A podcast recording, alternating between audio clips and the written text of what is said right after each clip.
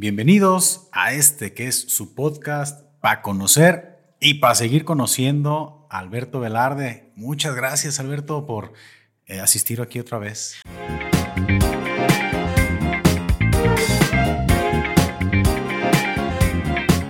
No, hombre, que, que, agradece. Es un placer siempre conversar contigo. La verdad es que se disfruta bastante. No, hombre, gracias. hubieran, hubieran escuchado lo que estábamos hablando antes de apretarle a, grabar. No, hombre, una de.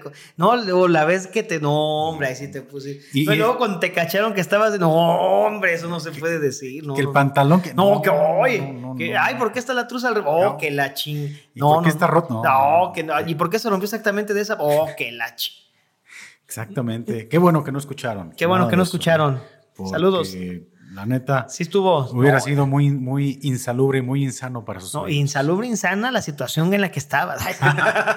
Oye, todo el mundo, ¿verdad? ¿Qué, habrá sido lo que habrá pasado? Es, que eso, me gusta porque ya como que dejas el intriga, ¿verdad? el clickbait de, oye, ¿qué le pasó a Paco? ¿Qué habrá sido? ¿no? ¿Qué, estuvo para conociendo? Eh, a lo mejor estaba para conociendo a sí mismo, estaba buscando. experimentando. Nuevos horizontes, que está bien, está bien. no pasa nada. No pasa nada, no pasa nada. Todo. qué gusto, yo siempre agradecido por estar en este espacio. No, hombre, gracias. Mira, la verdad es que desde ese episodio en el cual estuvimos platicando hace unos meses, creo que quedaron algunas cositas ahí medio este, inconclusas y pues la neta Qué chingón, qué chingón que te hayas animado. Eh, para mí, honestamente, significa bastante. Hombre, también para mí. Pues démosle. Ahora sí que soy materia dispuesta. Muy bien, mira. Pues quisiera comenzar a, platicar contigo referente a algo que quedó ahí medio inconcluso y que quise como abordar a más detalle, y es los cursos de stand-up. Uf. que es stand-up Guadalajara, veo que acaban de terminar ahorita un curso, hubo un, evento ya de, de graduación. Sí, sí.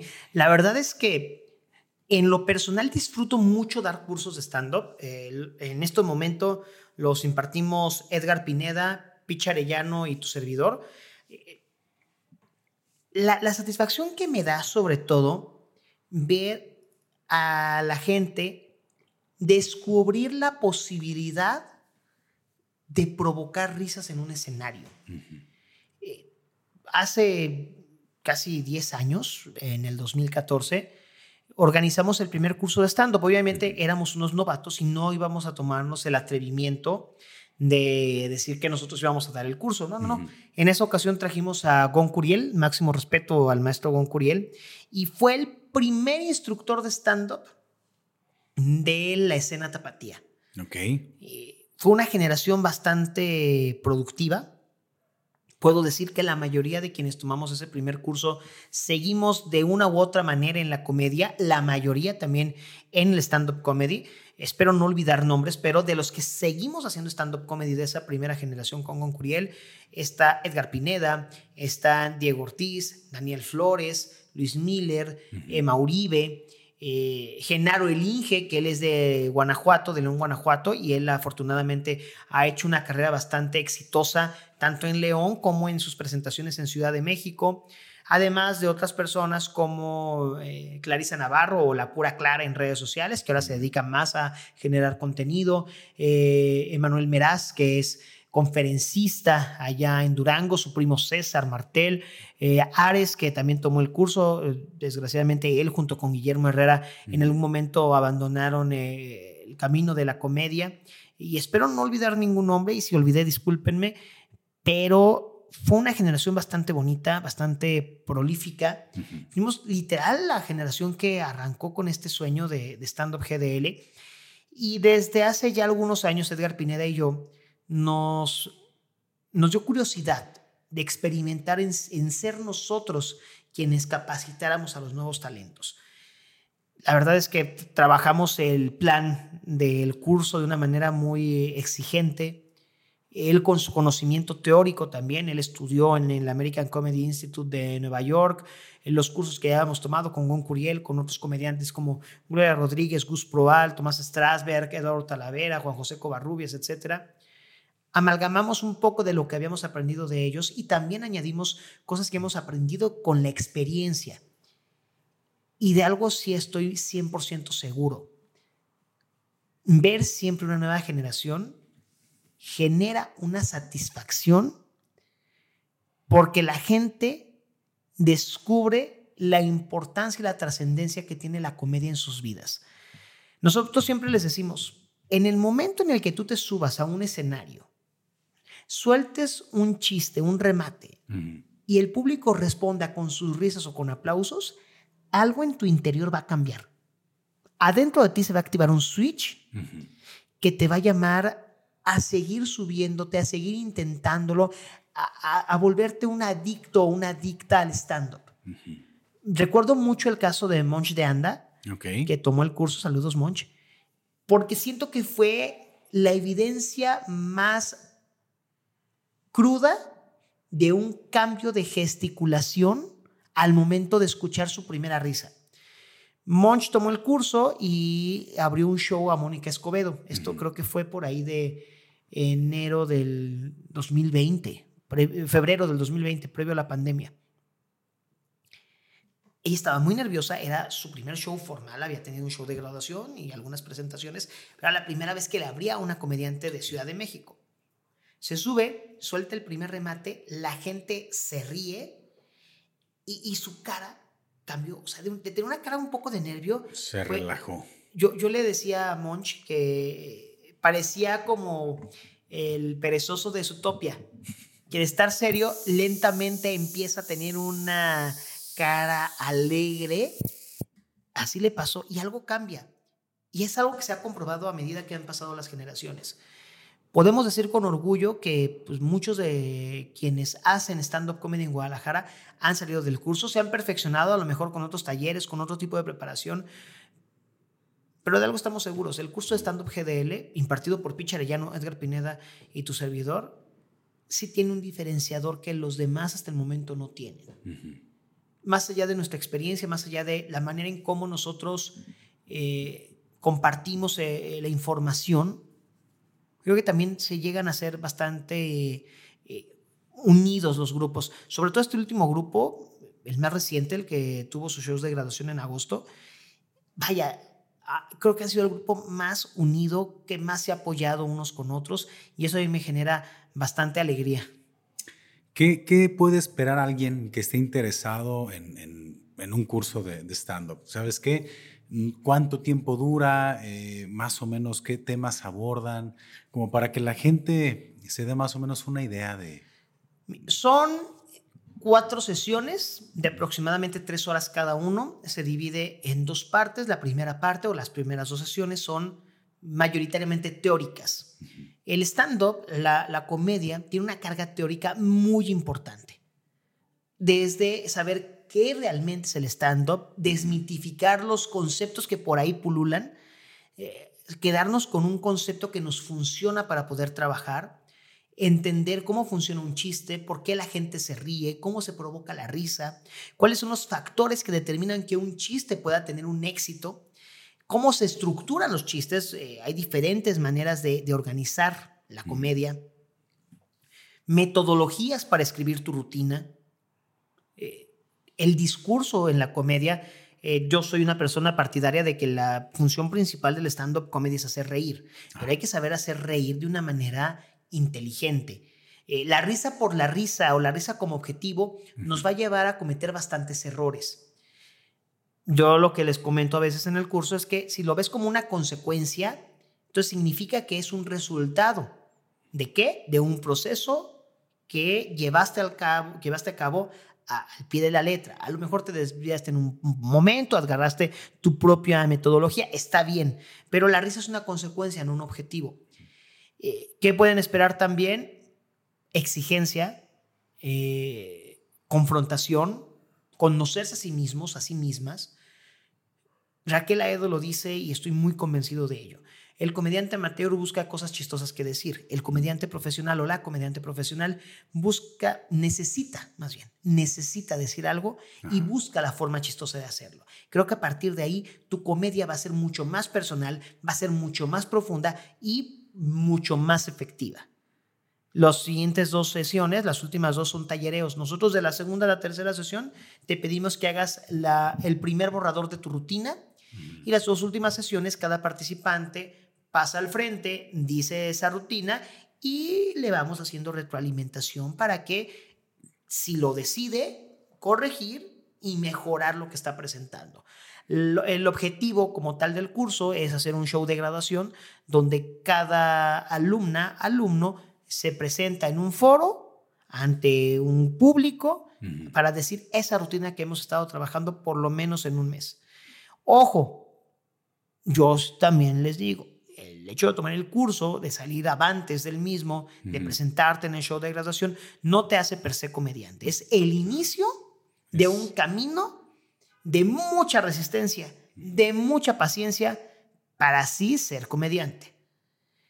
Afortunadamente, muchas de las personas que han tomado el curso siguen en la comedia, otras tantas no, y cada quien tomará su decisión y se respeta. Hay gente que ha tomado el curso con objetivos muy distintos, no todos con el deseo de ser comediantes. Eh, recuerdo gente que se dedica a conferencias, speakers.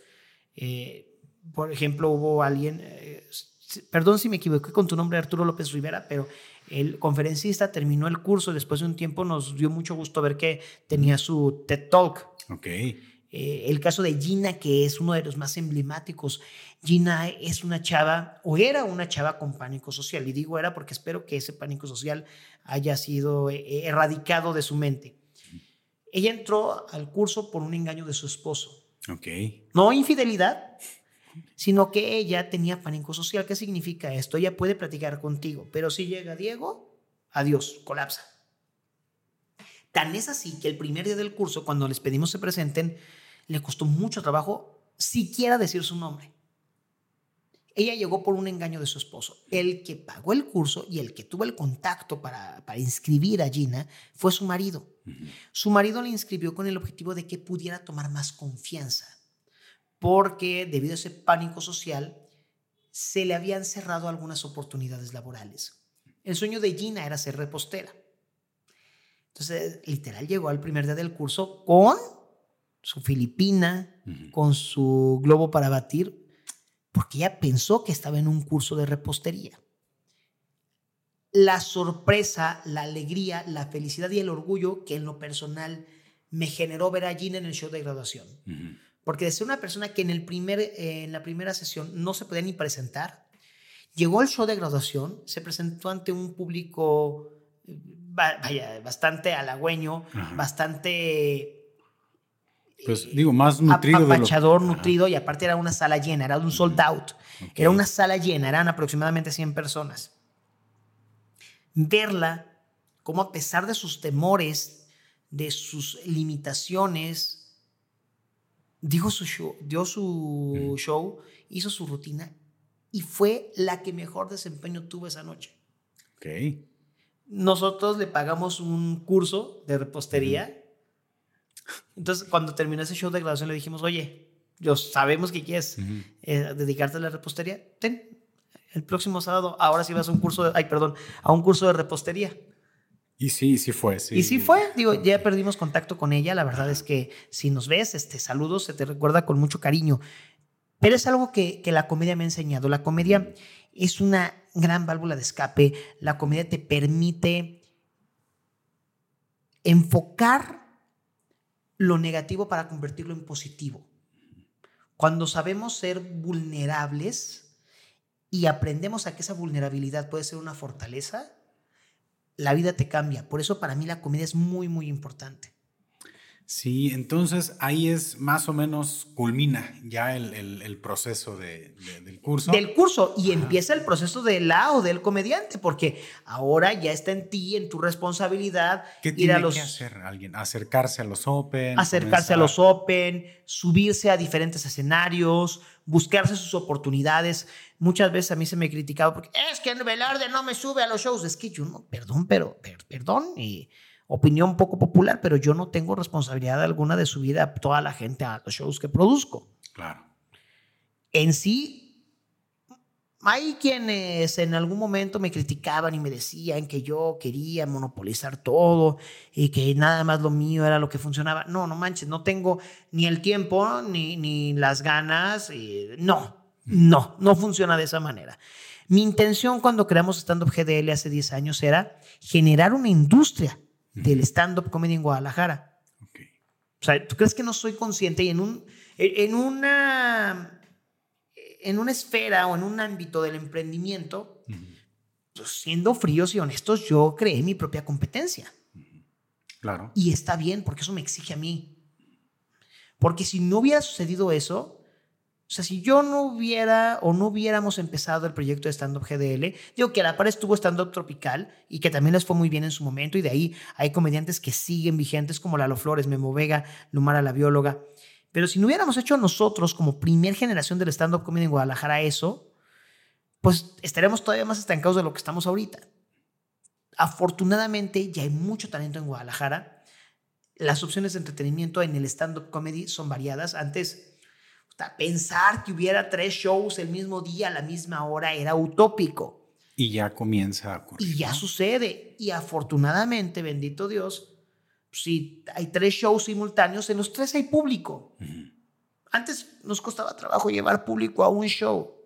Entonces ahora podemos tener un show en Chapultepec y hay otro grupo que está haciendo un show en Tlaquepaque y hay otro grupo que está haciendo un show en Zapopan y a lo mejor otro grupo en esta ocasión le tocó irse a Ciudad de México, a Puerto Vallarta, a León, Guanajuato, etcétera nos hemos diversificado, ha aumentado también el número y también el nivel de comedia. Lo digo y lo, reitero.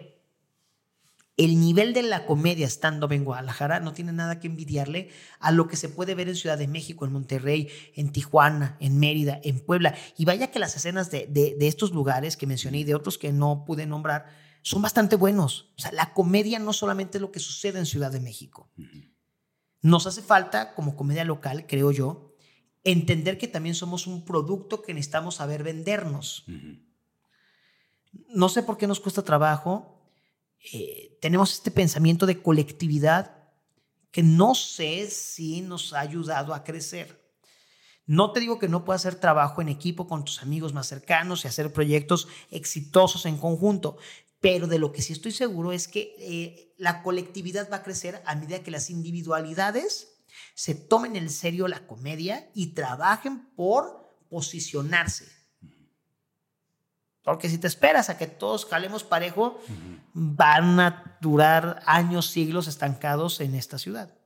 O sea, esas personas que, esperarían como una colectividad, ¿qué es, qué es lo, que, lo que quisieran? ¿no? Porque yo estaba escuchando una entrevista que le hizo Roberto Martínez a Oscar Burgos y pues hablaba mucho de esa fraternidad entre comediantes en Monterrey y que pues todos juntos para arriba y todo este asunto. E, eso que mencionas es, ¿qué es eso que, que, busca la gente? Oye, ayúdame, ¿no? Ayúdame, llévame, preséntame o como qué es lo que esperaría esas personas. Por ejemplo, eso, eso está muy bien y, y, sí ubico perfectamente la entrevista que le hizo Roberto a, Oscar Burgos. Y tiene razón, la escena de Monterrey es una escena muy fraterna, que todos se motivan, todos se impulsan. No voy desde ese sentido. A lo que voy yo es que hay personas que pareciera que están esperando a que alguien de Guadalajara reviente y que por ende todos van a subir y no va a funcionar de esa manera. Por inercia, ¿no? Sí, no, no, no. No porque, eh, no voy a decir nombres para que luego, ay, es que siempre dices ese nombre. Fulanito la rompe, se hace súper viral. No porque esa persona se haga viral, significa que todos de golpe vamos a aumentar seguidores. No, a esa persona le fue bien.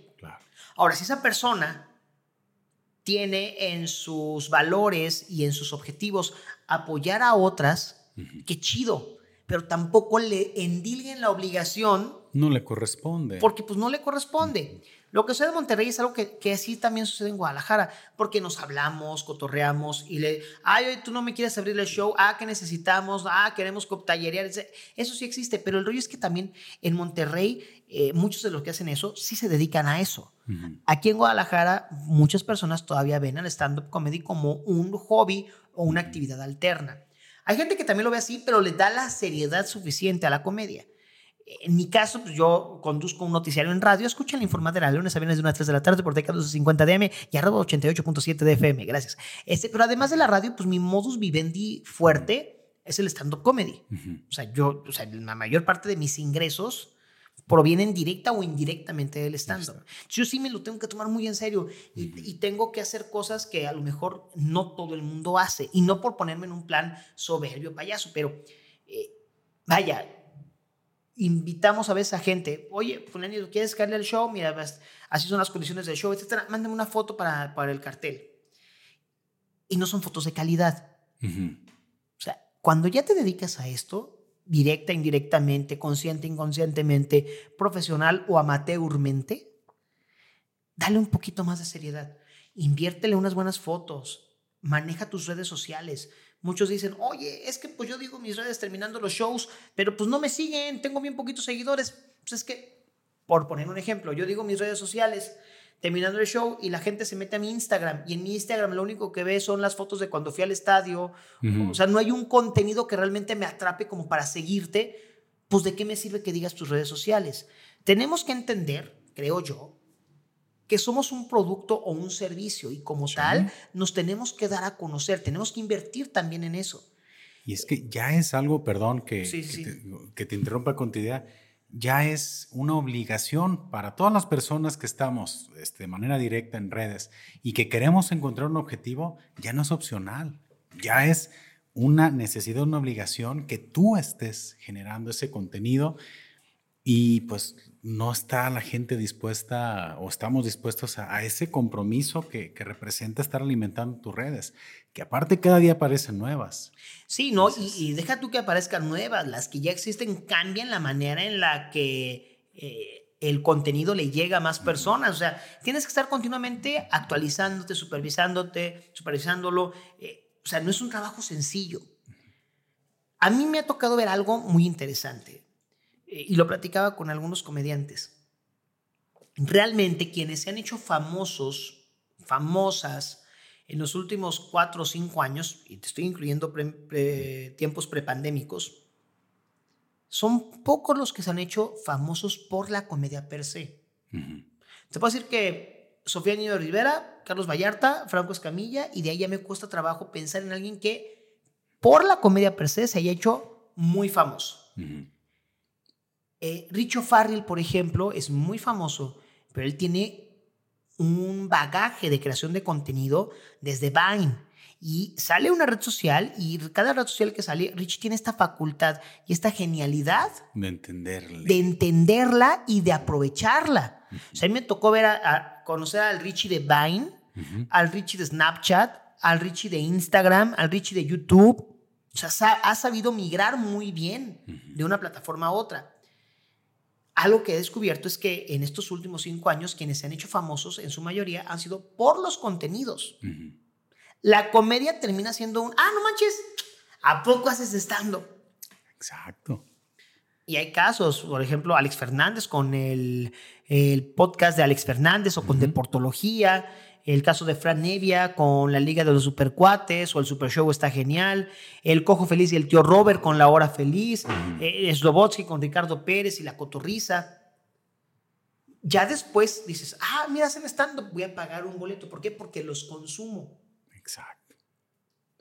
Pero ya son muy pocos los que por el stand-up se han hecho muy famosos. Eh, dos casos que ahorita me vienen a la mente de gente muy joven, Ángel Mora y Roberto Chaires. Ok, cierto, ¿eh? Que ellos sí se han hecho muy virales por el stand-up. De, los clips que se han, de los beats que se han viralizado, ¿no? Hay un chavo que también creció mucho en redes, eh, que él empezó aquí en Guadalajara, en algún momento compartí un show con él, y, me da mucho gusto ver cómo ha crecido, porque honestamente en ese show, y se lo dije, eh, se le veía que, que había mucha inexperiencia. Creo que se fue a vivir a Querétaro, eh, se empezó a grabar en los Open Mics de la Caja Popular y se empezó a hacer viral también. Aldo Vejines, saludos Aldo. son pocos los casos, pero también son gente que está generando rutina, generando, generando, generando.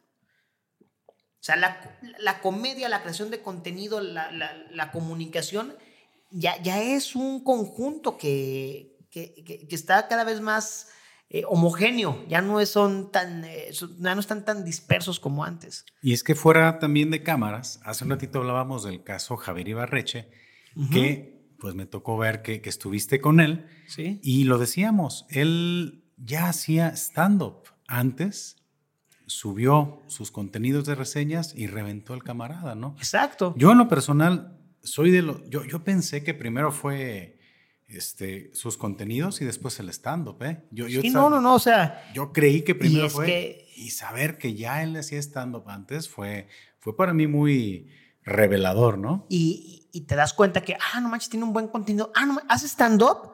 Ah, pago un boleto. Hace, bueno, no sé qué día sale esto, pero eh, gente del futuro, Javier Ibarreche estuvo el 18 de agosto en Guadalajara, en el Teatro Galerías, y le fue muy bien. Y ha habido muchos comediantes que el Teatro Galerías les cuesta trabajo. Vaya, él me lo decía, si quieres ser famoso y viral por el stand-up per se, hay un tema eh, de tardanza.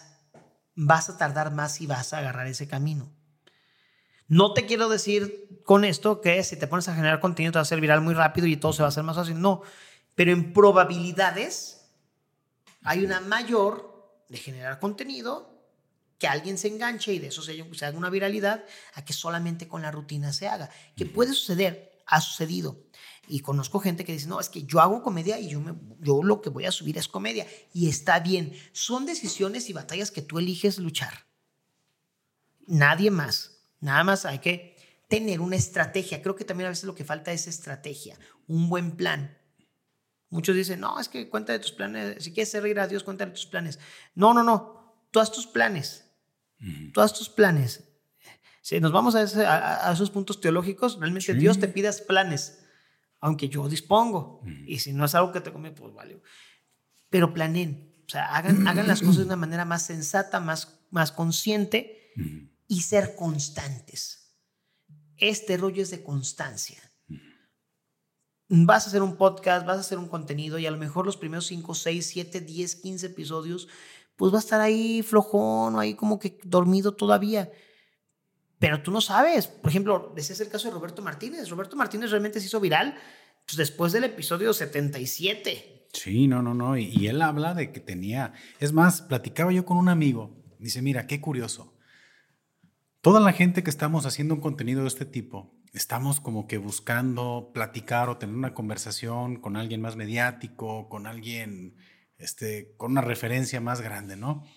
Roberto Martínez, si no me equivoco, tuvo una, una entrevista con Adal Ramones.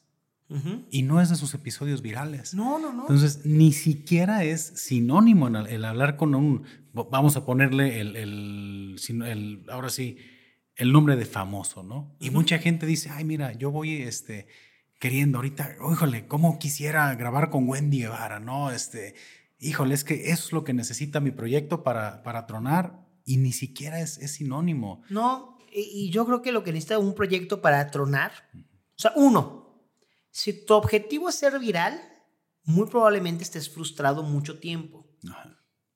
Y como ese es tu objetivo y no va a llegar en la mayoría de los casos habrá excepciones muy exitosas, pero en la mayoría de los casos no va a hacerte viral en poco tiempo. Se frustra la gente y claudica. y, a lo mejor estabas así de, ser, de hacerte viral. Ese es el punto. Y, una vez se lo aprendí a Jordi Rosado cuando lo entrevisté. Jordi dice, este, tú, tú partes de aquí y quieres llegar acá. Entonces a lo mejor brincaste aquí, brincaste aquí, brincaste aquí y ya te estás cansando, brincaste aquí y sientes que no va a llegar el final. Entonces estás aquí a un brinco del final y dices, no sabes que ya, ya voy a tirar la toalla. Fue demasiado, fue suficiente. Pero como no tienes la visión de lo que te queda, dices, a lo mejor me quedaba mucho, pero realmente te quedaba muy poquito. Por eso esto es de constancia, de perseverancia, de resistencia. No, no siempre vas a hacerte viral y a lo mejor, y, lo decíamos antes de, empezar a grabar, puedes tener clips que se hicieron muy virales. Y dices tú, oh ya, de aquí se levantó esta red social, ¿cómo no? Y el siguiente clip, 32 visitas. Y dices tú, me lleva la red. En, en, YouTube, en los shorts, subí un video y tuvo no sé cuántos miles de reproducciones. Siguiente video dije, ay, hay que, hay que seguir con esta inercia. Vámonos. Vámonos, hay que treparnos esta ola vamos a surfear el internet, 15 visitas. Y dices oh, ¿qué ya se trata YouTube? Sí, no, y todas las redes están igual. Y todo es igual. entonces te mostraba hace un momento algunos clips, algunos reels que había subido y que uno ya estaba en tantas mil vistas y un vecino treinta y tantas, ¿no? Y eso es muy, muy extraño. Pero, pero si te gusta, vas a estar aquí y a lo mejor date, date un tiempo razonable. No te estoy diciendo, ay, a ver si aquí a seis meses no logro mi plaquita de YouTube, lo voy a dejar. No, güey. Es de aquí a un año, año y medio, dos años. Sé paciente, trata de mejorar de poco en poco lo que decíamos, comprar un mejor equipo, invertirle. A final de cuentas, tú eres tu mayor producto o tu mejor producto. Inviértete a ti. si no te inviertes a ti, va a ser muy difícil que alguien llegue y te diga, ¿qué es lo que tú necesitas, Paco? Tú dime, ¿qué necesitas? No, no, Pues no, o sea, y, y, puede llegar esa persona y tú, no, es que, ay, ¿sabes qué? ¿Me quieres apoyar? Bueno, yo creo que me hago viral si me compras esta cámara, esta compu, estos micros, y te los van a comprar y no, decías, llevar a alguien famoso. Pues es bien, bien, bien relativo, muy, muy relativo.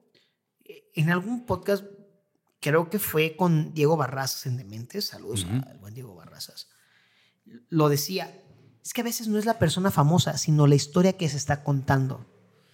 Si tienes una historia que atrapa, que atrae, que conmueve, que emociona, la gente se va a identificar y la, la va a ropar.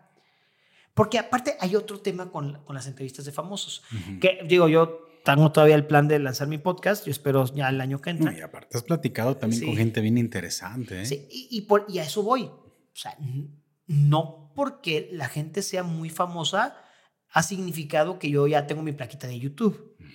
O sea, a veces es, insisto, muy relativo. Hay contenidos que dices tú, o a lo mejor platiqué con alguien que no es tan famoso, pero fue muy interesante y a la gente eh, le, gusta, se engancha y te consume. Lo importante es saber enfocar tu objetivo, casarte con ese objetivo y trabajar. O sea, literalmente tener tu estrategia, tener tu plan, seguirlo, obedecer tus propias instrucciones y darte un tiempo sensato, coherente, para determinar resultados y resultados alcanzables. Porque yo te puedo decir, ah, no, sabes que yo mañana voy a empezar otra vez mi canal y de aquí a diciembre voy a tener un millón de suscriptores. Ese es un rollo muy difícil. Yo ahorita, mi plan, así, ideal, es terminar este año, abrir el canal de YouTube, terminar este año con 500 suscriptores. Si llego a 500 suscriptores, para mí, eh, ah, bien, este año estuvo chido. Vámonos. Año nuevo, voy a aventar este, plaquitas de YouTube falsas, porque pues no, YouTube, perdón, spoiler, no da placas de 500 suscriptores. O sea, la única placa que da de 500 suscriptores yo creo es la placa dental, pero fuera de eso no, no creo que... Oye, ¿no, viste por ahí una nota que salió en Milenio que un papá le, le regaló una... Ándale, sí, sí, sí. sí la para motivar, ¿no? Sí, no, pues que yo tengo nula capacidad artística, entonces no, prefiero no... ¿Para qué que no? Luego bueno, termino. Pero fíjate, Alberto, que hace un ratito que mencionabas tú de estos chavos que salen, o no tan chavos, de, de los cursos de stand-up, que dices, oye, mándame tu fotografía que ni siquiera una fotografía bien tomada tienen, que digan, oye, me No, y deja tú de los cursos, ya comediantes con ah, tiempo. A lo mejor me, Sí, sí, no, no, no, ya. ya te estoy, hay veces que los que salen de los cursos son los que mejor le invierten. Sí, no, no, no. No, yo tengo comediantes ya de tiempo que, oye, una foto y pixeleada, mal tomada, mal editada. Que probablemente, no, no sé, a lo que voy es hay gente que cuestiona un poquito el que quieras hacer las cosas con mucha calidad. Porque dice, oye, yo por ejemplo con el tema del podcast, siempre he procurado como que llegar a, ese punto de calidad que a mí me gusta. Y hay quien te hace el comentario, oye, ¿por qué le echas tantas ganas si tienes tantos suscriptores? Dije, bueno, porque yo quiero hacer las cosas bien desde un inicio. O sea, no. no nefasto para empezar? Sí, no, no, pero es que hay gente que te lo va a decir. Sí, no, y, te lo dicen. te llega el trancazo y dice, oye, ¿y por qué le echas tanto? Dije, ¿por qué? Porque primero quiero hacer un contenido que diga, ah, mira, me gusta lo que estoy haciendo, esto es lo que vi, esto es lo que quiero replicar, porque sí es, digo, veo algo que me gusta y cómo lo puedo lograr, y, e independientemente del número de, de seguidores, ¿no? ¿Por qué? Porque pues si en algún momento llega a ser algo más, este, pues, no sé, con mejores números, pues bueno, yo creo que ya traes una inercia de tratar de hacer bien las cosas y eso es lo que debe, creo, no sé si, si, si sea la recomendación, creo que toda la gente debe de comenzar a hacer las cosas de manera profesional desde un inicio, desde que comienzas cualquier cosa, no esperarte a ver si te va a ir bien para comenzar a profesionalizar tu, tu chamba, ¿no? y no estamos hablando de de empezar con el mejor equipo disponible en el mercado. No, no, no. Haz lo mejor que se pueda hacer con las posibilidades a las que tienes acceso. Si nada más tienes un celular, graba lo mejor que puedas con ese celular. Eh, inviértele, a lo mejor no te alcanza o no tienes para comprar los micrófonos carísimos, pero hay micrófonos ya ahorita desde 300 pesos, 400 pesos y empieza con eso, pero sé profesional y sé comprometido con tu producto. Sí, claro. Eh, la gente en redes premia muchísimo la superación. E, el ver esta cadenita de, ah, no, empezó así, pero mira cómo está ahorita. Un ejemplo es Chumel. Tú ves los primeros videos de Chumel y lo que ve ahorita. Usted tiene un estudio. No, y es una Hablas de una curva de Tiene show en vivo. Tiene show en vivo. O sea, vas creciendo. La gente dice, oye, qué chido. Y sobre todo, cuando crees una comunidad y ven que está superando, te dice, güey, yo lo conocí desde que estaba empezando se comprometen contigo. Que, que, una respuesta a lo que te pueden comentar en ese sentido cuando te hacen esa pregunta, ay, ¿por qué le metes tanta cosa? La, tiene, la tenía Chabelo, la tiene Chabelo y la decía en su programa muy seguido. Bueno, tú tengas tu programa, tú produces lo que te dé la gana, muchas gracias. Exacto. Y ya, pues es, o sea, o como diría Chabelo también, pues qué chingos te importa. O mi caca. Los tacos. Taquitos de caca. O sea, pues ¿qué te importa, güey? Cada quien lo va, y a lo mejor alguien más austero, más rústico va a tener más éxito. Está bien. También yo, yo soy de la idea de, pues cásate con la tuya y muérete con la tuya. A final de cuentas, tu estilo, tu forma, tu metodología es tuya. Te puede funcionar en un corto, mediano, largo plazo, pero es tuya. Yo te puedo recomendar cosas que a mí me han funcionado, pero esto es como las dietas.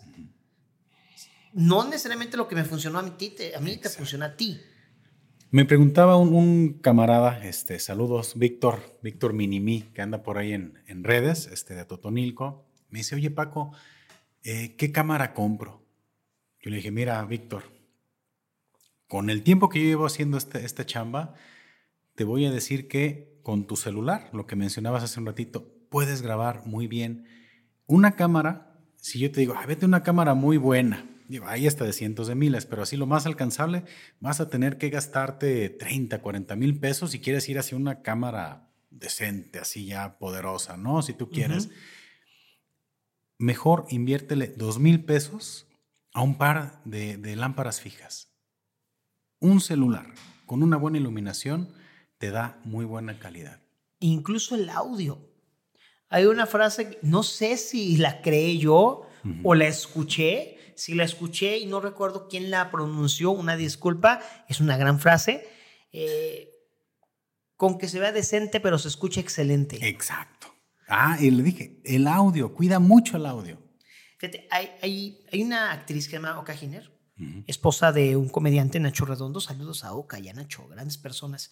Eh, hace poquito estuve en una entrevista, creo que con Diego Barrazas. Ok. Y eh, ella fue hace poco protagonista de una telenovela en Televisa eh, Perdona nuestros pecados. Gran novela, gran novela.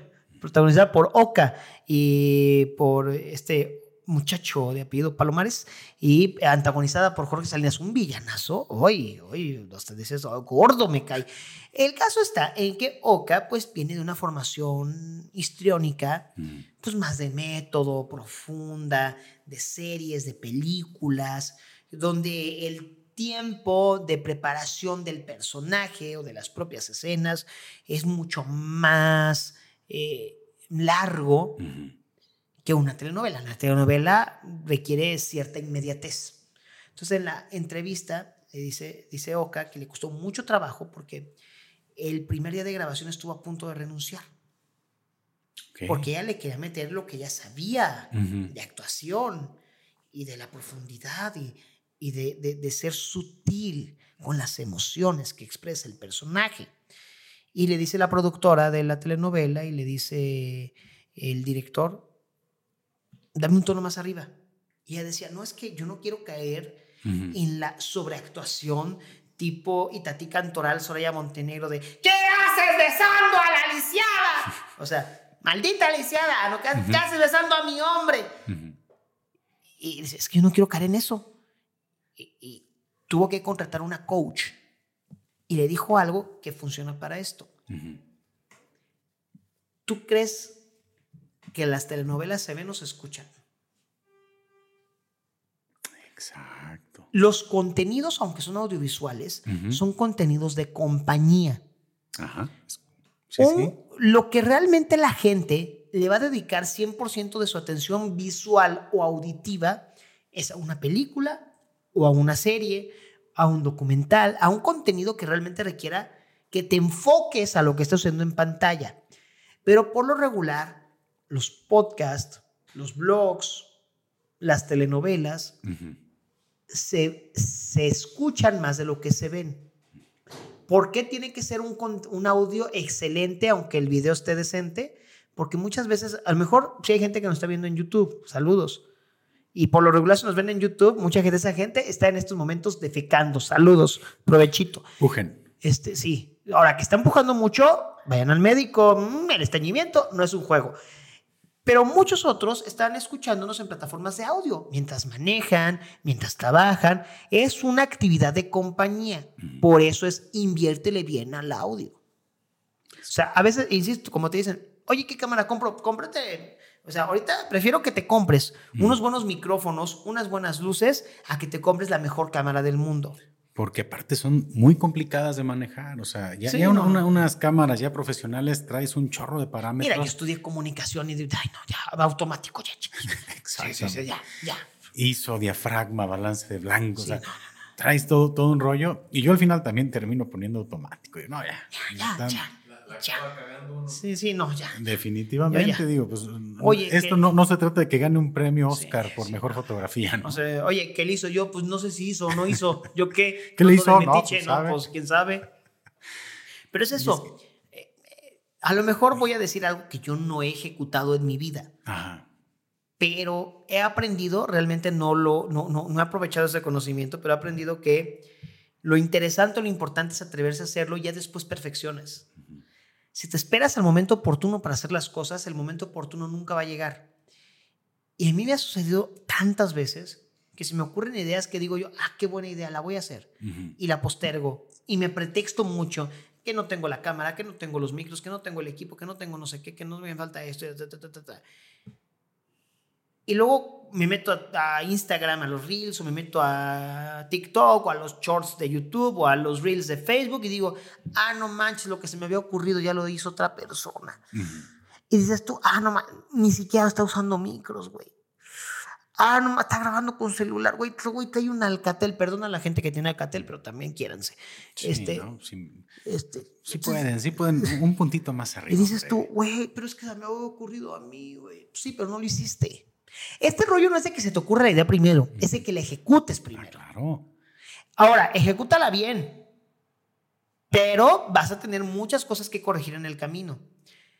He aprendido, la bronca es que no he echado en práctica ese, aprendizaje. Tú hazlo. Después le perfecciona, después le mueve, después le modifica, después lo tratas de, de generar de poco en poco a tu gusto. Por ejemplo, tengo la informadera, que es el noticiario que conduzco.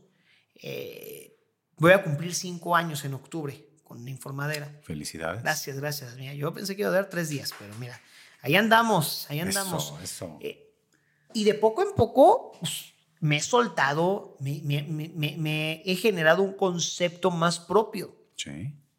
Costo trabajo. Y te puedo decir que todavía no llego al 100% de lo que me gustaría que se, o de cómo me gustaría que se escuchara la informadera, pero estoy en ese proceso y gracias a Dios la gente ha respondido. Yo no sé, si me preguntas cuánta gente te escucha, yo no sé. Yo, mira, tengo este, mensajes de WhatsApp al día y mi mamá. O sea, yo siento que mi papá a veces, si no tiene audiencia porque es abogado, entonces, fuera de yo no sé quién carajos me escucha, pero yo lo agradezco y aún me escuche solamente mi mamá o mi papá, o 20 mil, 30 mil, 100 mil, 2 millones de personas en la zona metropolitana de Guadalajara, yo lo que busco en la informadera es hacer una comunidad. Yo, yo, yo no hago, o sea, es un noticiario, sí, pero yo no busco hacerlo 100% solemne. Porque pues, para estar serios y, solemnes y, y, vamos ahora con la información nacional, el presidente Andrés Manuel López, hay 27.314 opciones en el cuadrante solo de la zona metropolitana de Guadalajara. ¿Qué puedo ofrecer de diferente yo? Pues mi estilo. A final de cuentas, así me gusta hacer las cosas. Pues sí le meto comedia, pues sí le meto comedia. Me enojo y, y, me encabrono y señalo cuando alguien la riega, pues sí lo hago. Me podré meter en problemas tal vez, pero soy muy consciente de lo que digo y soy muy responsable de lo que digo. Y también si me equivoco, que me he equivocado, lo, lo, asumo, ofrezco una disculpa y a seguirle. Pero al final de cuentas, este concepto de la informadera, imagínate, el nombre se me ocurrió en 2016. Porque yo el proyecto originalmente lo iba a presentar para otra estación de radio. En 2018 me hablan. Eh, primero José Ángel Gutiérrez me invita a un programa que tenía él en Radiorama de nombre El Timbre. Yo iba como analista o como opinador. Ahí Yuri Guzmán, que era la productora del programa y la productora de la estación, me ve, la conozco, etcétera. Se abre la oportunidad de hacer un casting para el noticiario. Yuri me recomienda, hago el casting, les gustó, me hacen una entrevista, preguntas sobre la coyuntura política, social de Jalisco, acierto las respuestas y me dan el programa. Y me acuerdo que me decían, este, originalmente podría llamarse En Punto Vespertino. Yo les dije, oigan, ¿habría chance de ponerle la informadera? Porque pues, quiero un espacio donde yo me pueda identificar. Y de poco a poco así ha sido. O sea, es un noticiario donde yo juego, cotorreo, bromeo, este, me echo carrilla a mí mismo, le echo carrilla a los demás, tengo rolling gags que la gente ya ubica, etc. Lo disfruto. Obviamente hay noticias difíciles, tristísimas. Lo más reciente, lo sucedido con los cinco jóvenes desaparecidos de Lagos de Moreno, cosas que indignan, que encabronan, y yo lo digo y me enojo al aire. Yo no soy periodista, aclaro. Y lo he dicho bastantes veces. Una vez me invitó Enrique Tucen, saludos, eh, también de, de, opinador, analista, a un programa que tenía en Jalisco TV. Y me acuerdo que me ponen en la placa Alberto Velarde, periodista, y yo así de, no, espérate, espérate, yo no soy no, no, no. Para, para mi gusto, una periodista, un periodista requiere una serie de habilidades que tal vez yo no tengo. Hay cosas que me gustan, pero reconozco que la o el periodista cuentan con eh, estas habilidades, estos skills muy, muy específicos. Y conozco muchas personas que se dedican al periodismo. Sí, sí, sí, un oficio fuerte, difícil, sobre todo en un país como México, donde desgraciadamente el periodismo es de alto riesgo, es un deporte extremo. Sí, sí, sí, las notas, el tipo de notas que deben de cubrir. Y, yo conozco a muchos y a muchas periodistas, gente que quiero muchísimo, gente que, que admiro muchísimo, que le reconozco su trabajo que decir nombres en este momento sería un tanto injusto.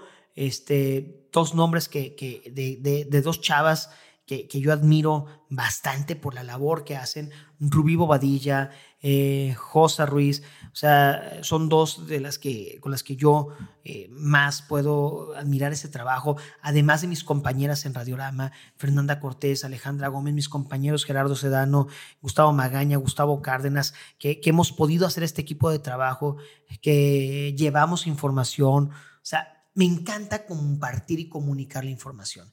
Periodistas, por ejemplo, eh, Alfonso Javier Márquez, que es mi, mi, jefe, es el jefe de noticias de Radiorama, que pues, tiene toda la experiencia del mundo y a quien yo le agradezco bastante la confianza, porque yo entiendo que al momento de decirle a alguien que si bien estudié comunicación y tengo esta formación académica, pues yo venía de la comedia, o sea, a mí me, a mí me la cadenita del cómo llegué a la informadera, pues empezó con el stand-up. José Ángel Gutiérrez, otro gran periodista de nuestro estado, que fue el primero que me dio esta oportunidad de, de hacer análisis político. Luego Poncho, a quien yo le estoy muy agradecido porque eh, en cinco años me ha dado mucha libertad, he podido hacer y decir muchas cosas que seguro estoy que en otros espacios no se hubiera podido. Y he asumido riesgos. Y yo soy muy consciente también que a final de cuentas hay, hay una empresa que necesita cuidar ciertas cosas y hay límites y yo soy muy consciente de esos límites, pero, pero constantemente hay veces que, piso la línea. Y yo, eh, Poncho, máximo respeto, agradecimiento, reconocimiento por eso, porque también él tiene un estilo muy particular, que es mucho de conectar con la gente, que a lo mejor no, no cumple con los parámetros del noticiario tradicional. Pero sabes también qué es lo que he descubierto? Que a la gente le gusta que le hablen como le hablas a la gente. Y eso es, e, una de las claves de éxito eh, que he tenido en la informadera o que Poncho ha tenido en su espacio en punto. Ser cercanos. Para mí la información debe ser de utilidad. Si la información no es útil para la gente que la escucha, de nada sirvió haberla dicho.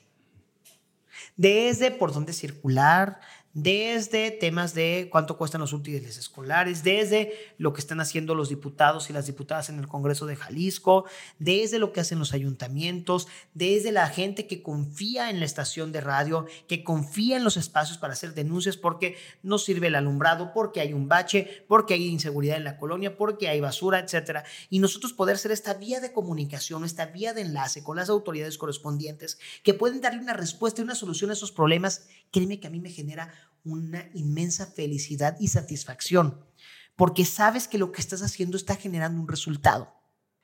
No es solamente decir la nota y esperar a ver qué sucede. No, aquí decimos y la gente responde y las autoridades afortunadamente han respondido en muchas de las ocasiones y hay otras en las que no. Y seguimos, seguimos, seguimos, seguimos. Eso yo lo agradezco mucho. O sea, yo, yo desde muy niño quise tener un noticiario desde muy niño. O sea, yo, yo aprendí a leer con el periódico, con el informador. Conflicto de Bosnia-Herzegovina, gran, gran momento de la historia de la humanidad. Este, yo, aprendí, yo aprendí a leer con el periódico. Yo siempre quise tener un noticiario. Yo era un niño muy extraño en ese sentido porque a mí me gustaba estar informado. ¿Eras el niño que jugaba a tener noticiero? Yo era el niño que jugaba a tener programas de televisión, de todo, de todo. yo jugaba, eh, por ejemplo, en medios de comunicación, mi primer referente fue Sixto. Don Carlos Crote, que en paz descanse, y Sergio Acosta Checo, fueron los primeros conductores de televisión que yo consumí y que pude conocer y que yo fui feliz cuando Sixto y Checo fueron a mi kinder y yo estaba de, son los que ven la tele, yo tenía mi Sixtito de peluche así como no sé qué. Entonces después de, de, de Sixto, mi otro referente fueron la lagrimita con Vamos a jugar jugando que yo me pasaba como perro por mi casa porque mi papá era profesor de una asistente de producción del programa y en un cumpleaños me regalaron unos folios. Entonces ahí conocí a Lagrimita, ahí conocí a Costel, aunque creo que Costel no, no, recuerda eh, eh, esos tiempos. Eh, pero siempre me gustó el rollo de la, de la tele, de los medios. Paco Stanley, que en paz descanse también, fue uno de mis mayores referentes, pero yo siempre quise tener un noticiario. Siempre me gustó estar informado. Entonces cuando me ofrecen la informadera, digo, claro. la verdad es que, insisto, yo a Yuri Guzmán, que fue la primera productora que, que, tomó en cuenta mi, persona, mi estilo. Alfonso Javier Márquez, eh, licenciado Enrique Pereda, que es el, dueño de, Radiorama, pues confiaron en este proyecto que ya va a cumplir cinco años y la verdad estoy muy, muy contento de eso. Y, es algo que yo amo hacer. O sea, la radio es un mundo bello, impresionante. y creo que, y venía escuchando un podcast de, Envinadas. Saludos a las Envinadas, saludos a Jessica Segura, Mariana Botas y claro, claro, Daniela Luján. Gracias. Si podemos etiquetarlo otra vez aquí, porque tengo esa costumbre de etiquetarla en los podcasts, cada que la nombro. Entonces, este, saludos. Muy bien. Entonces, venía escuchando sobre vocación. Tenían un, un capítulo sobre vocación. Y es muy curioso porque creo que soy de estas pocas personas privilegiadas, o creo que somos pocas personas privilegiadas, que hacemos lo que nos gusta y que supimos que era nuestra vocación desde muy temprana edad. Y eso es un privilegio que creo, a lo mejor estoy mal, pocas personas tenemos.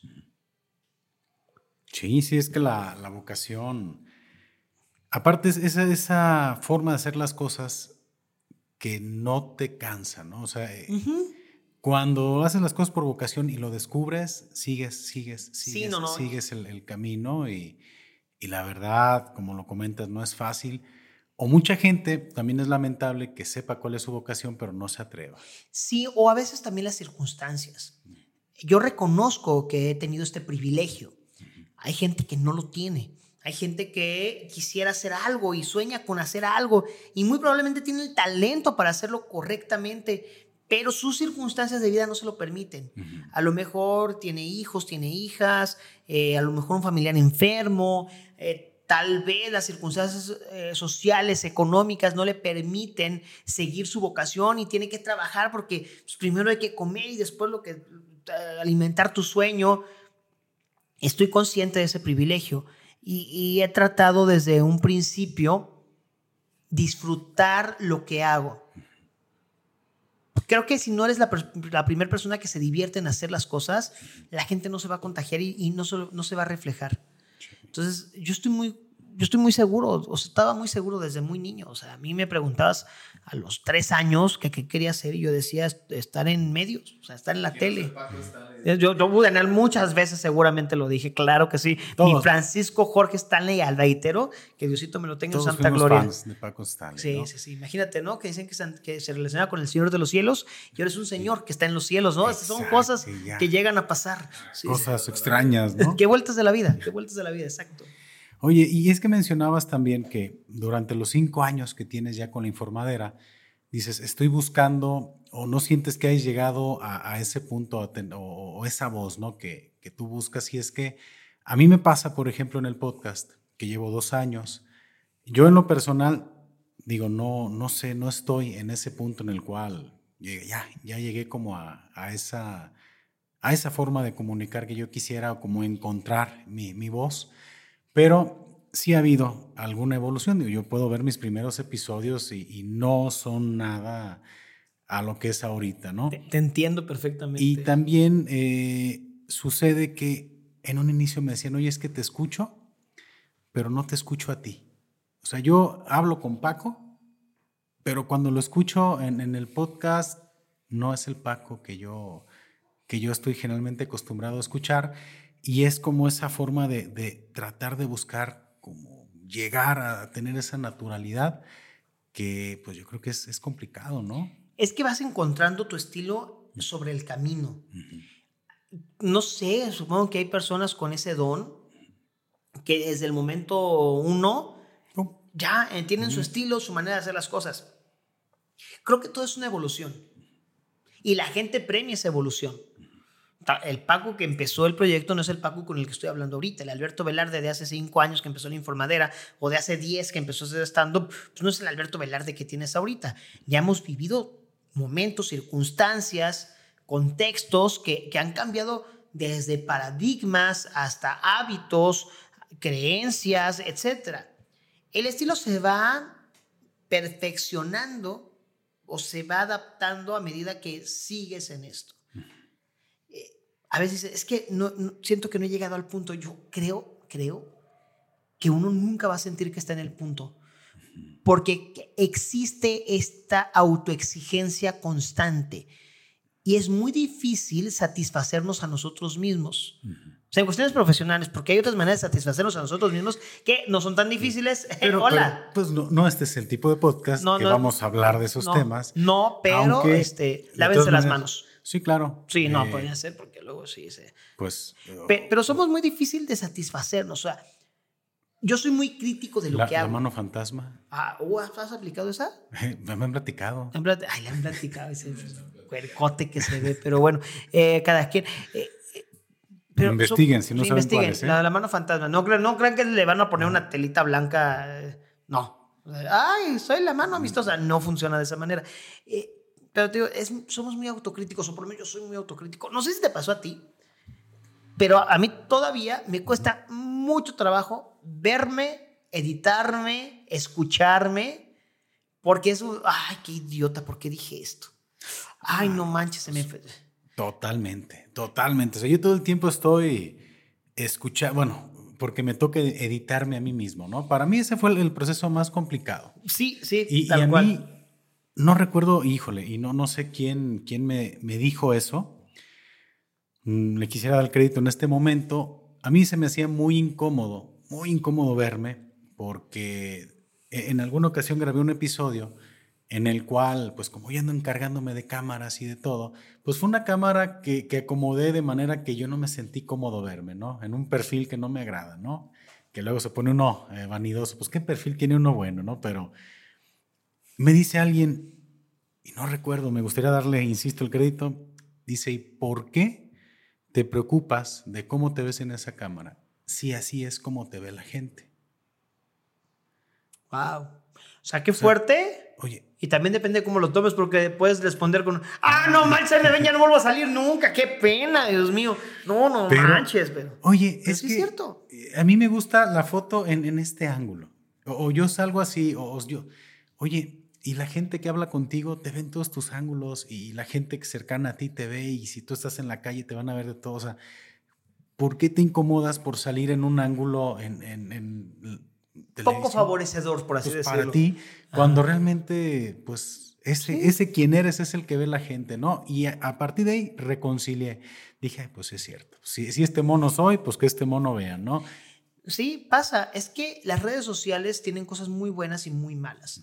Uno de, los aspectos negativos es que eh, pues, estamos completamente bajo el escrutinio de las personas. Y por desgracia, nosotros tendemos a pensar primero lo malo de lo bueno. O sea, en lugar de que, que nosotros, no, no digo de allá para acá, digo de aquí para allá. Tenemos esta maldita y cochina costumbre de primero pensar mal de lo que van a decir de nosotros que de pensar lo bueno que van a decir de nosotros. Entonces hacemos eso y dice, me van a criticar por esto. Ay, no, sabes que hoy dije esto, me van a criticar por esto. Hoy no me van a decir que estoy no sé qué porque dije esto.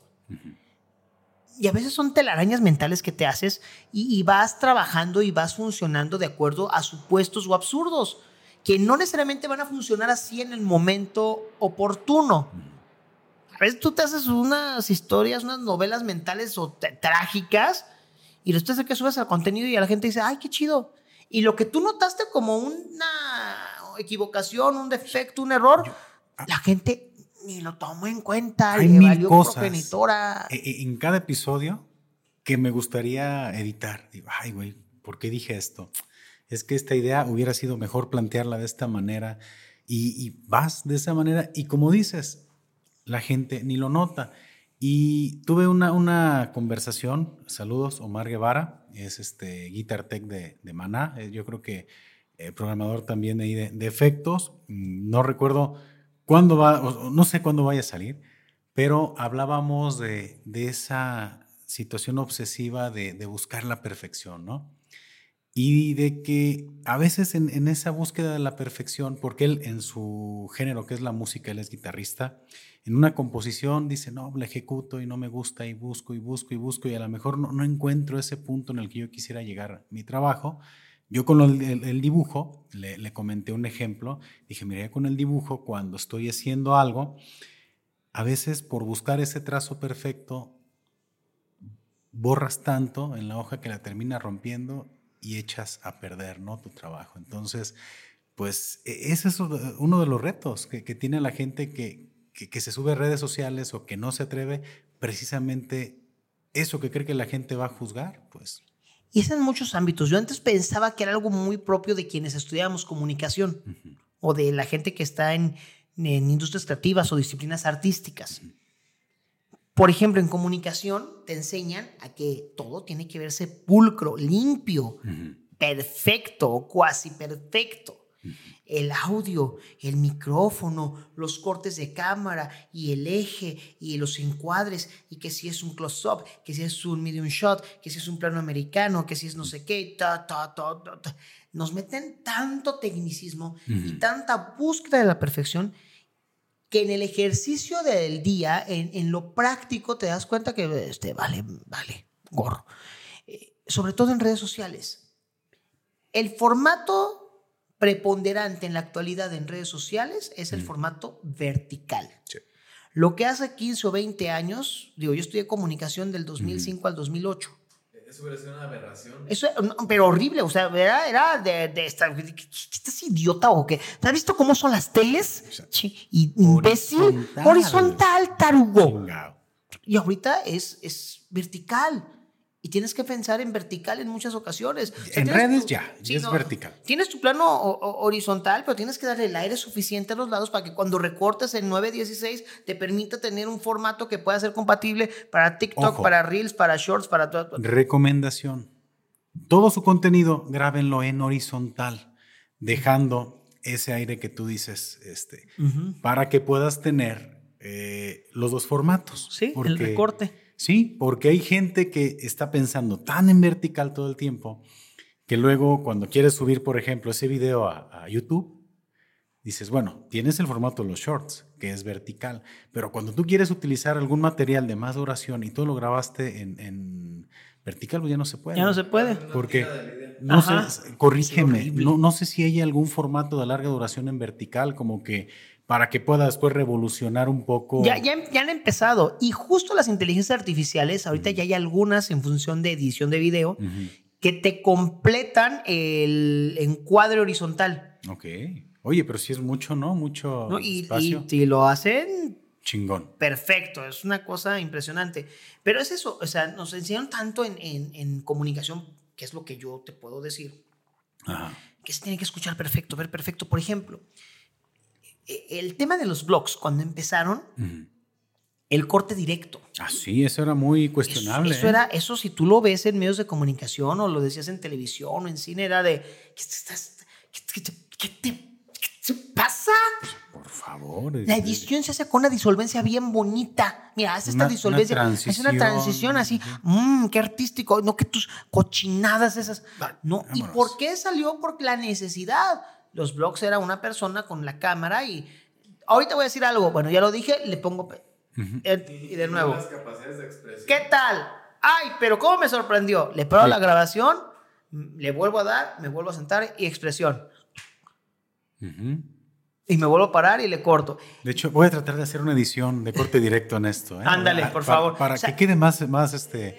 es el- el ejemplificado. ejemplo. Así es. Entonces, nos enseñaron tanto a la perfección que cuando las cuestiones cambiaron o, o las reglas cambiaron, nos cuesta mucho trabajo aceptarlo. Porque es de, Los- no, ¿por los blogs de Wherever Tomorrow. Los blogs de. Wherever Tomorrow Ese así es el caso más. Este, pues, Pues ahorita los videos virales, insisto, son en formato vertical.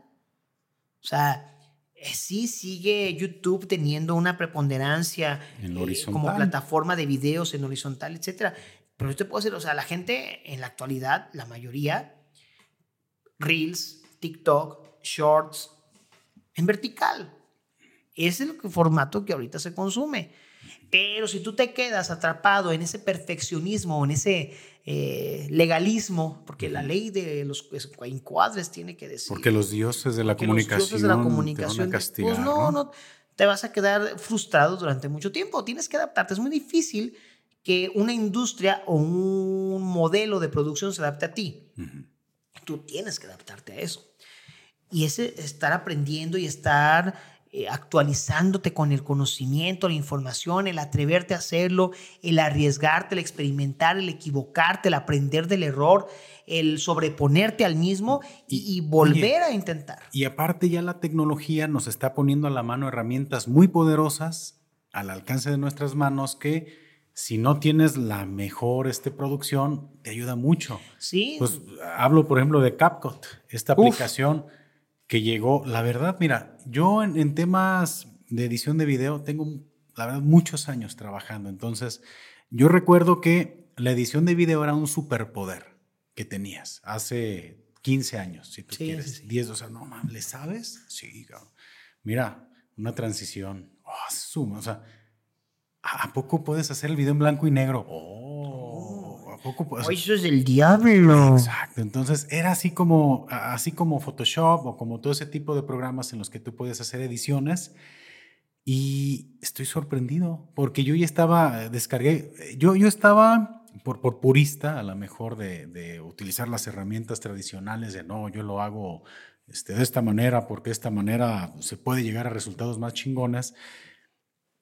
Soy gran fan de CapCut y digo, ah, chingado, o sea, y, y todo lo que, lo que me costó trabajo aprender y todo el manejo de After Effects y todo el, el- el manejo de Adobe Premiere y todo el... eh, ¿Qué onda? O sea, la tecnología ya incluso te da esa oportunidad de hacer un poquito más pulcro tu trabajo, ¿no? En redes. Sí, yo- bien lo dices, antes saber editar video era un superpoder. Sí. O sea, yo recuerdo eh, cuando trabajé, bueno, hice de servicio social en el sistema jalisciense de radio y televisión y justo me tocaba hacer edición de video. Entonces, literal, no manches, era una... Me espero, ¿ah? Porque era una maldita joya decir, no, es que yo sé edición de video. ¿Sabes cuál era mi principal habilidad? Que era como de, no manches, ¿cómo lo puedes hacer y cómo lo haces de manera casi, casi perfecta? No se nota. Sincronizar audio con video. Ok.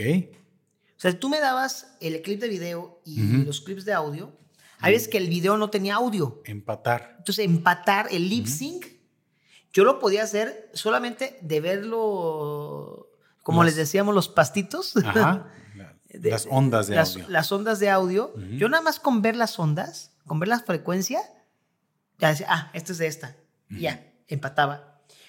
O si no había audio en el video, del puro movimiento de labios, yo te sabía sincronizar correctamente. Esa era, P son maravillosas. esa era Las mi M, habilidad. Porque a mí un video me lo dabas y en menos de dos minutos ya estaba sincronizado audio con video. Esa era mi habilidad. Y ahorita, y, y te, te lo prometo que eso yo me enteré hace menos de dos años. Premiere ya tiene una función que Sí, le das botón derecho, sincronizar audios y yo, ah, vete a la ch-". Correcto. O sea, era, era como decir, no, es como guardadas las proporciones, como Superman decir, "Güey, tengo vista de rayos X. Y resulta ser que hay un virus que le provocó vista de rayos X a todos estos. Lo que te hacía especial te hace completamente del montón. Photoshop, o sea, has visto toda la serie de imágenes de inteligencia Sí. artificial. Yo como personaje de esto, yo, o sea, todo eso, en serio, yo cobraba por hacerlo. Yo, yo ganaba en, los tiempos Sí. que me dedicaba yo a- al diseño, era en serio, usar Photoshop. Oye, ¿cómo? Eh, puedes retocar, puedes hacer. Ya, ya Bueno, la tecnología. incluso eh, hay una inteligencia artificial que te edita el audio. ¿Ya? Te le quita el, el ruido de fondo, detecta cuál sí Es- es tu voz. Hay varias herramientas. Yo hice el intento con Adobe. Ajá. Es este. Ya lo intenté porque una vez grabé un episodio Ujú. Donde desafortunadamente el audio quedó como si estuviera grabando en el baño. Entonces hace cuenta que era así un eco que había y empecé a buscar y vi algunas este, funciones con Adobe Audition y llegaba un resultado, pero no. Eh, y lo intenté. Dije, ah, mira, está muy bien esa herramienta. Todavía tiene, no me gustó porque como que te deja muy artificial o, o como que de repente parece que habla, o sea, porque lo edité y, y dice, bueno, aquí parece, bueno, el Paco generalmente anda pedo, pero ese, en ese episodio no estaba. ¿Cómo vas, Bonnie? Ay, Eh, ay, tú. haz de cuenta, ¿no? Entonces, Eh, Ay, ay, ay, ay. O sea, ay, ay, ay. entonces, raro, pero ha dejado, o sea, en esa ocasión tenías ese detallito con la, como con las R's, con varias cosas, pero el audio lo dejó limpio, como yo no he logrado dejarlo con Adobe Audition. ¿eh? Exacto, es que es el punto. Dices, güey, o sea, ¿qué, qué tarda? Ya lo- los, estos programas, ya Adobe Premiere, en cualquier ratito ya te sacan un plugin de Bueno, ya hay un inteligencia plugin. Ya hay un plugin de inteligencia artificial justo para los podcasts ¿Sí? que determina cuáles son los momentos más relevantes del video Y te hace los y te los clipea. Ah, yo lo uso. Es que Ah. Es el, el Autopod, se llama, si no me equivoco, es el, déjame, abro por aquí el... Es lo que te, o sea, lo que te digo.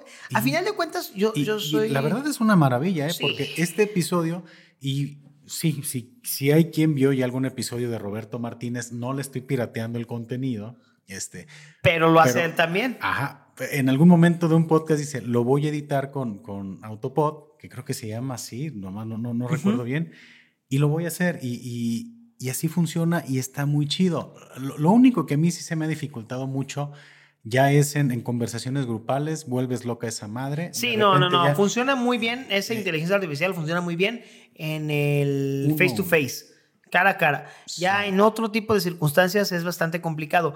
Pe- Pero eso voy. O sea, la tecnología no, no es que llegue a suplantar. Creo que es una gran herramienta de ayuda, de de, productividad. y generar productividad. Porque bien lo dices, cuando estás generando contenido en un principio, eres tú contra el mundo tal cual.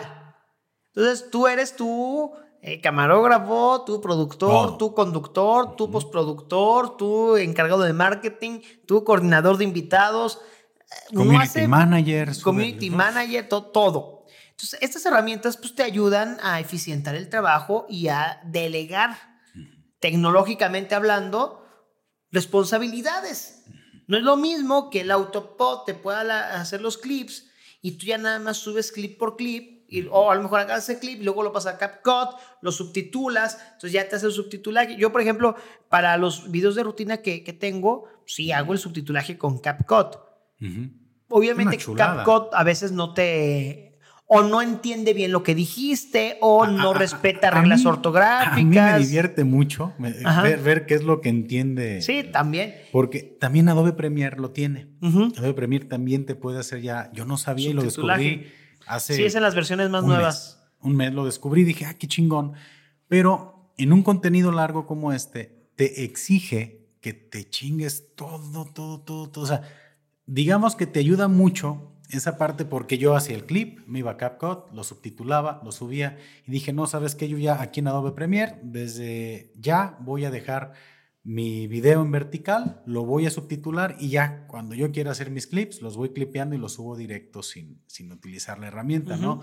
Pero me doy cuenta que a veces pone cada barbaridad. Sí, no, yo, yo me dedico después a ser editor.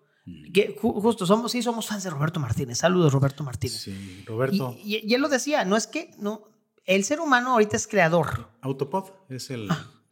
El ser humano se ha distinguido por ser un creador.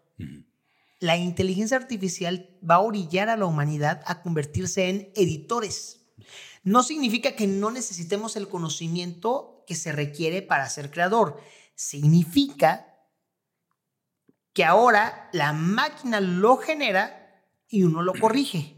Sí. O sea, no significa que nos hagamos más tontos, porque necesitamos esa inteligencia o ese conocimiento para, gen- para poder dar un contenido correcto.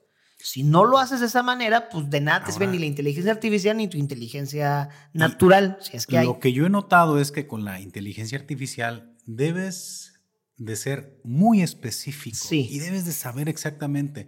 Lo decía también la pregunta hacia el maestro. Entonces, la inteligencia artificial como chat GPT, no sé si lo has este, Sí. checado. Según ChatGPT, y, este, yo estuve en la parodia y en la hora pico. Ok. No sé por qué, no sé por qué, pero ahí estuve según ellos. Pero esa madre es impresionante lo que te puede este, dar, ¿no? ¿Por qué? Porque yo estuve ahí experimentando varias cosas, ¿no? Y le preguntas, ¿va desde creación de código para programadores? O sea, mándame un código para un formulario con estas opciones. O sea, para esa parte te lo da. Pero también tiene esa manera de, de procesar la información y de, entre comillas, razonarla, que le puedes pedir la opinión. Por ejemplo, yo he redactado algunas cosas y le, le pregunto, oye, ¿qué opinas de esta redacción? La ley te dice, no, se me hace que está bien, esta parte está chingona. Oye, ¿cómo la mejorarías? Y te manda otra opción. Sí. Dices, ok, no se trata de que haga el trabajo por ti. No, no, no, porque Y- al final y- de cuentas tú tienes que generar la base por la, con la cual va a construir la inteligencia artificial el resultado. Mira, aquí por ejemplo, este tema aparte, estamos aquí experimentando con algunas cámaras. Ya luego hablamos, hay una reseña ahí de la, de la, Can- de la Sony. Se acaba de calentar. Ya se calentó, ya, Ya se apagó. se apagó. Sí, pero podemos ir platicando. Así, así, así me pasó una vez. Sí. Me calenté un buen y, Sí, después de ¿Y descalentarme... qué pasó? No, o sea, sí, sí alcancé a desfogar el Ah, calentismo, pero, luego me apagué. Porque luego también están los casos de que te calientas mucho y te apagas sí, al sí, sí. momento. No, no, no, no, yo ¿No? sí, sí te aguanté. Sí. Pero ya ¿A después dices, ya dices, dices tú, ay, no, ya, ya estoy cansado. Pero sí tienes mucha razón en ese sentido, o sea, Pues mira, seguimos con la conversación Sí. porque creo que está interesante. Ya que se enfría esta madre, pues ya le voy acá. Tú, tú, aquí asómate tantito. Sí, te digo, las herramientas creo que están para ayudarnos, no para suplantarnos. Ahora, ya estamos muy tarugos como humanidad, pues este, ¡eh, hola reino de las máquinas.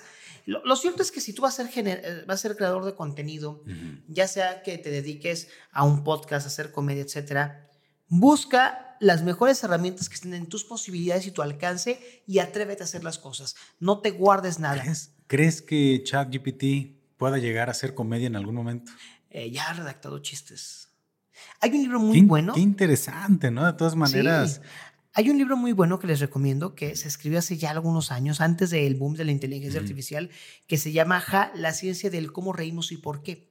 Dentro de este libro hay una serie de disertaciones de si la tecnología puede ser comediante. Y ya ha habido casos de chistes pensados desde la inteligencia artificial. Entonces, también sé de gente que ha empezado a tallerear sus rutinas con ChatGPT. Súper interesante. ¿eh? Hay cosas, o sea, la inteligencia artificial es algo que a mí me llama mucho la atención, que me da cierto, no temor, pero preocupación, creo que es otro caso muy evidente de cómo la tecnología va en una vía demasiado rápida, muy difícil de alcanzar, deja tú por la gente, por las legislaciones. Sí. Y ahí es donde está el problema. Entonces creo que también se tiene que pensar mucho en eso, pero no lo veamos como, como algo de, de temor, sino como algo que nos puede ayudar a crecer como humanidad. Sí, pues simplemente es llegar a, a- a obtener resultados interesantes y lo mencionábamos hace un momentito, Autopod, Adobe Premiere, lo que a mí me llevaba, en serio, dos horas editar en cortes de cámara, le- lo automatizas y lo tienes en dos minutos. Entonces, es, obviamente hay un proceso previo para llegar a, a- a hacer esos cortes de cámara, ya previo hubo ya un proceso de edición de video. Por ejemplo, esta cámara con la que yo, este, eh, tú toma, es una cámara Canon que tengo que estar este, reiniciando cada 30 minutos. Entonces, es lo que a mí me, me de alguna Ujú. manera, me le mete un poquito más de, de proceso artesanal, pero en cuanto dejo ya sincronizada tu, tu cámara o esta toma, pues ya lo Pues demás ya. es automático, una limpiadita al audio y la verdad obtiene resultados interesantes y pues este, este episodio fue muy enfocado a creadores de contenido, Muy técnico, muy técnico. muy técnico. Pero disfrútenlo.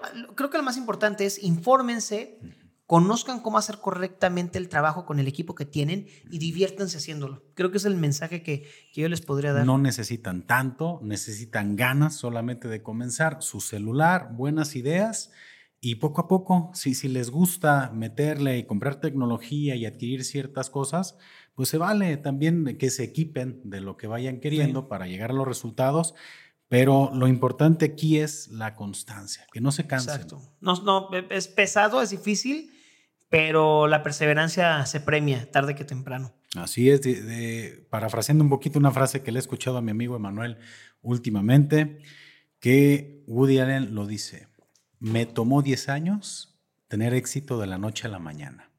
Si no es de él, corrijan la frase, pero me encantó. O sea, todo el mundo cree Sí. que el éxito le llega a la gente de manera repentina y la raza está trabajando de manera muy, muy este, ardua durante muchos años y un día llega ese, pues no sé si golpe de suerte o llega ese éxito en el momento, pero pues no, Roma no se hizo en un día. Sí, fíjate, rápidamente Ibarreche me lo decía. Mucha gente dice, no manches, el éxito que has tenido la noche a la mañana. No manches, ¿sabes cuánto tiempo llevo chingándole? Es que, es que no se ve eso. El proceso no siempre se ve. Exacto. Se ve el resultado y el resultado es el que llama la atención. Y como la gente no te voltea a ver en el proceso, pero te descubren el resultado, dice, esto fue inmediato y no Sí, de seguro alguien lo está ayudando, alguien lo... Nada. meses o incluso años, lustros en algunos casos de trabajo, derivan en el resultado que la gente empezó a consumir. Entonces, es paciencia, es perseverancia y es disfrutar lo que estás haciendo. Si esta es tu vocación y tu pasión, decía Luis Felipe Tobar, cuando las circunstancias están completamente en contra, lo único que te salva es la vocación y la pasión que sientes por lo que estás haciendo. Si no la tienes, ahí vas a claudicar. Alberto, la primera vez que platiqué contigo, eh, vi que eres todo un, un profesional. Eres este. Se nota la pasión que tienes por lo que haces, se nota las tablas. Hoy confirmo esa este, imagen que tengo de ti, la verdad. eh, has hecho un- me has hecho un episodio muy sencillo, honestamente. Todo el contenido que, que tú nos has comentado, todas tus experiencias, pues han hecho un episodio bien interesante. Y siempre me quedo con muchas cosas que platicar contigo. Pues ya, tercera parte, seamos el Diego Rusarín del Roberto Martínez. Ojalá, ojalá que... Vamos, sí. ¿Qué opina? ¿Qué por opina más episodios raza? que matrimonios de Lupita D'Alessio. A huevo. o por... Sí, no, porque ya... Sí, no, porque Lupita se casó Oye, muchísimo. pues ya, ya terminó hasta Roberto Martínez y Diego Rosarín haciendo su programa bizarro. Ahí está, ya ves, mira, todo se puede. Saludos a Pues, Diego Rusarín también. No, hombre, Alberto, pues muchísimas gracias. Hombre, gracias, Paco. Yo Oigan, mira, lo agradezco. Ya, ya escucharon, ¿eh? Por favor, ya dijo que va a haber tercera parte. Ojalá que pronto podamos coincidir. Es promesa, es promesa. Invitamos aquí también al buen Diego en la Este, Sí, tercera que parte. en la tercera que se siente el Diego. Porque ya ves que estuvo acá con el buen Sí. Edson Ah, participando uf. un ratito. Se puso muy este, bueno. Gran episodio. La historia de la papa la escuché. la papa, ¿verdad? Muy buena. Era- No, pero yo- si quieres, yo- las platicamos. En la descripción les dejamos el enlace y también es donde pueden comprar papas. No, hombre, muchas gracias. Yo agradecido siempre y la verdad es que me pues- gusta mucho el trabajo que haces. Ah, muchas gracias, Alberto. La verdad, viniendo de una persona con la experiencia que tienes y el bagaje que tienes en medios, pues para mí es una, un honor que estés aquí No, hombre, compartiendo yo agradecido este siempre. espacio y pues muchas gracias. Tus redes sociales para que te siga la banda. Todas, arroba Velarde en línea, Facebook, X, que ya no es Twitter, ahora es X. X, entonces X Ajá. Twitter, este, TikTok, Instagram, YouTube, ahí, arroba Velarde en línea, este, mandan mensaje y este, yo contesto porque no tengo presupuesto para un community manager. Pero a poquito. De poqu- no, fíjate que yo las redes yo sí las seguiría manejando. ¿Sí crees? Sí. No, bueno, yo creo No que ya, ya con el volumen que puedes llegar a tener en, en pero, algún pero, por momento. ejemplo, mensaje, o sea, de- no sé. Por ejemplo, en TikTok se me hizo viral un video hace poquito y, y yo sí soy de... eh, me comentan algo y les doy por lo menos un like. O sea, eso creo que es algo que no me gustaría dejar. Pero pues, yo, insisto, agradezco eh, el espacio, el tiempo, el traslado que yo también sé que te implica. Y reitero, me gusta mucho el contenido, me gusta mucho la manera en cómo estás haciendo las cosas. Y hay que seguirle, hay que seguirle en esto. Claro que sí. Un placer. Pues salud con agüita. Salud con agüita. Esa agua está bien pegadora esta cosa. Es vodka, no es tequila blanco, ¿no? Eh, co- No, hombre, con esto no tiene, no tiene ni idea cómo nos vamos a poner al rato. Así que córtenle porque voy a empezar a encuerarme. Permiso, ahí. Ah, es que eh, también es para Only, ¿verdad? El Sí, es que contenido. ya- ya, va a sí. haber este. Sí. Tenemos, que, que Sí, vamos al exclusivo, al Albert OnlyFans. Ándale. No, pues raza, a todos los que llegaron hasta este punto del episodio, agradecerles bastante. Espero que hayan disfrutado esta conversación. Sigan aquí al, al proyecto en todas las redes sociales y pues seguimos aquí al pendiente. Sigan atentos a las siguientes entrevistas y hasta la próxima.